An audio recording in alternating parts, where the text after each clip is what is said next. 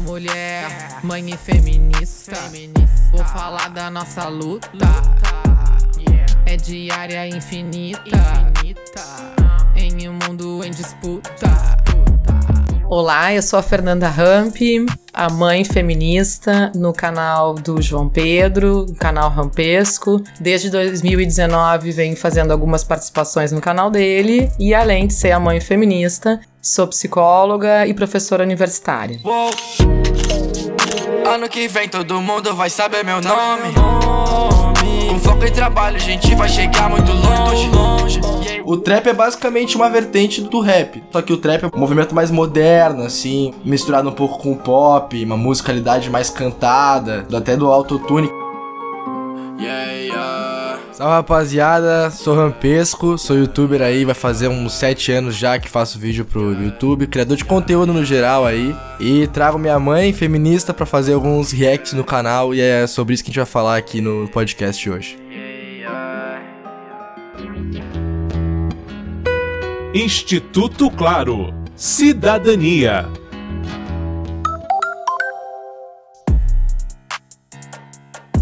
Criado nos Estados Unidos no começo dos anos 2000, o trap caiu no gosto de jovens artistas e do público brasileiro nos últimos anos. Apesar de prevalecerem letras que valorizam a ostentação, Há também composições sobre violência, desigualdade, machismo, racismo e outros temas importantes. O geral dos traps, assim, é uma coisa para te se sentir bem, não preocupar muito com o que tá sendo dito. É mais sentir ali o flow, a música, curtir, mas anda junto com o rap. São dois gêneros musicais que andam conectados ainda algo que eu fui aprendendo da emergência desse desdobramento do rap, fazendo parte do movimento hip hop e como é que o rap chega no Brasil pelos racionais MCs e sobrevivendo no inferno, né? Falando da vida na cadeia, na vida do egresso do sistema penitenciário aqui no país, quem é a população majoritariamente encarcerada. E eu fui aprendendo que o trap não se compromete apenas com isso, mas também não dispensa isso. Também tá junto, né? As narrativas narrativas do trap, de sua grande maioria, elas estão vinculadas a essa ideia da vida ostentação. E aí vem, né, a minha grande provocação de como as mulheres são narradas nessas músicas como mais um objeto de ostentação, mas também tem músicas que é uma história da sua vida marcada por esse lugar de acessar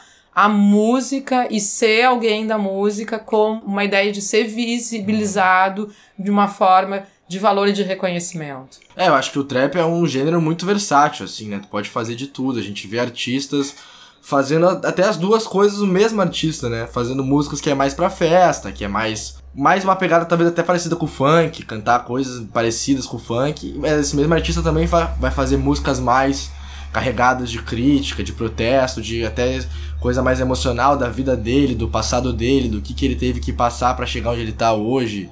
Toda essa história junto também do mesmo artista, né? No canal do YouTube, juntamente com sua mãe feminista, Rampesco traz conversas profundas a partir de músicas que têm um cunho mais social. A primeira música mais de crítica social e tal que a gente escutou foi a canção infantil. E foi porque o público comentou. A gente fez um primeiro que era reagindo a trap no geral. Então eu peguei ali os principais traps que estavam rolando na época, que eram trap desses gêneros assim, mais tipo da mulher, da ostentação e tal. E fiz o vídeo dela reagindo a esse tipo de trap ali. Aí o pessoal comentou: olha, essa aqui ela vai gostar, tenho certeza. E comentaram lá, canção infantil. É um dos comentários com mais likes desse primeiro vídeo nosso reagindo a trap.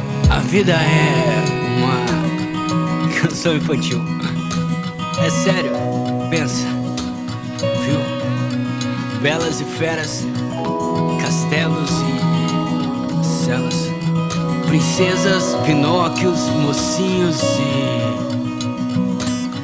É, eu não sei se isso é bom ou mal. Alguém me explica o que nesse mundo é real? O tiroteio na escola, camisa no varal, o vilão que tá na história ou aquele do jornal diz.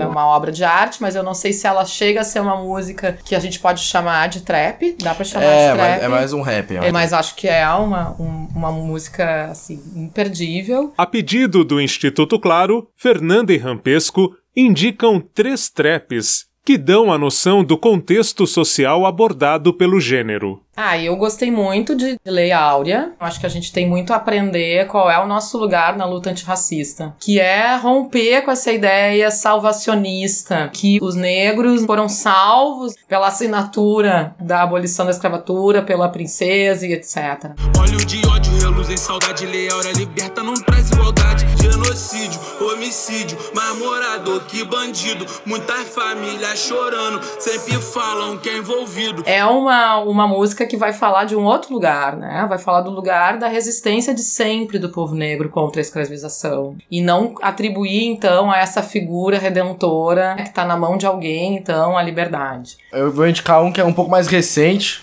que é de uma música do Costa Gold, que é um coletivo aí de rap, de trap também, enfim. Da música The Cypher Defect 3, que é uma música muito boa também. Ah, essa responsa no meu peito, eu não vou recuar, não tenho medo. Ah, fui escolhido, então não rejeito. Já tava escrito, então não tem jeito. Acho que ela tem uma pegada até parecida com Lei Áurea do Borges, traz esse contexto também, tipo, do racismo e tal, porque tem artistas negros que cantam ali também. Mas essa aqui também traz uma coisa um pouco diferente, que é um, tem muita crítica à política também, ao governo. E a música em si é muito boa, né? Então acho que vale o pessoal ver esse react aí, que é bem legal. E tem também a música super é, interessante, que é do Alok, aquela, né, 180, que eu acho que é uma música que convocou vários né, músicos, enfim, a tá compondo junto. Quanto rancor eu guardei por ter que acompanhar essa situação. Vi meu herói se tornando um vilão. Vi minha coroa jogada no chão. Cena de filme não traz a imagem daquela lembrança no meu coração. E tem uma pauta urgente, que é a questão da violência né, contra a mulher e essa ideia de homens falando disso. Uhum. Né, homens podendo fazer esse chamamento do não à violência contra a mulher. O mundo ainda é um lugar perigoso para as mulheres, não somente por aqueles que covardemente praticam a violência, mas por aqueles que observam e deixam o mal acontecer. Se você tem consciência sobre isso, ficar em silêncio já não é mais um erro, é uma escolha. Como psicóloga, Fernanda vê na participação no canal do filho adolescente a oportunidade de estabelecer um diálogo que traz aprendizados a ambos. Isso é um ponto muito importante de como a gente encontra nesse trabalho uma ponte de encontro, porque muitas vezes a posição dos adultos diante né, dos adolescentes ou dos jovens é essa posição de achar que o projeto do adolescente é ter que se tornar um determinado adulto e que o adulto é que vai estar o tempo inteiro indicando aonde ele precisa chegar. E o que eu tenho aprendido, assim, com o João é esse lugar de poder escutar das suas experiências, dos seus caminhos, dos seus processos, e que ele não tá vivendo uma vida para chegar em algum lugar, ele já está nesse lugar. Mas o que rolou foi que, por exemplo, depois que ela começou a apontar as coisas, tipo, da, de como os trappers abordavam as mulheres, principalmente isso, assim, a gente começa a dar conta que realmente, né, umas coisas assim meio complicadas, sabe, de se ver assim.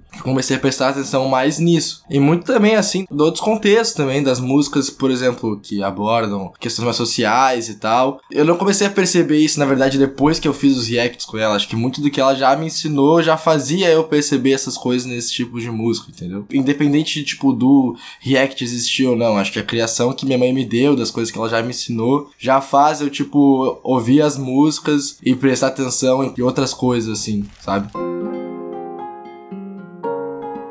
Os vídeos de reação no canal Rampesco geram reflexões e mudanças de postura, principalmente entre adolescentes e jovens que curtem o trap. Marcelo Abud para o Instituto Claro.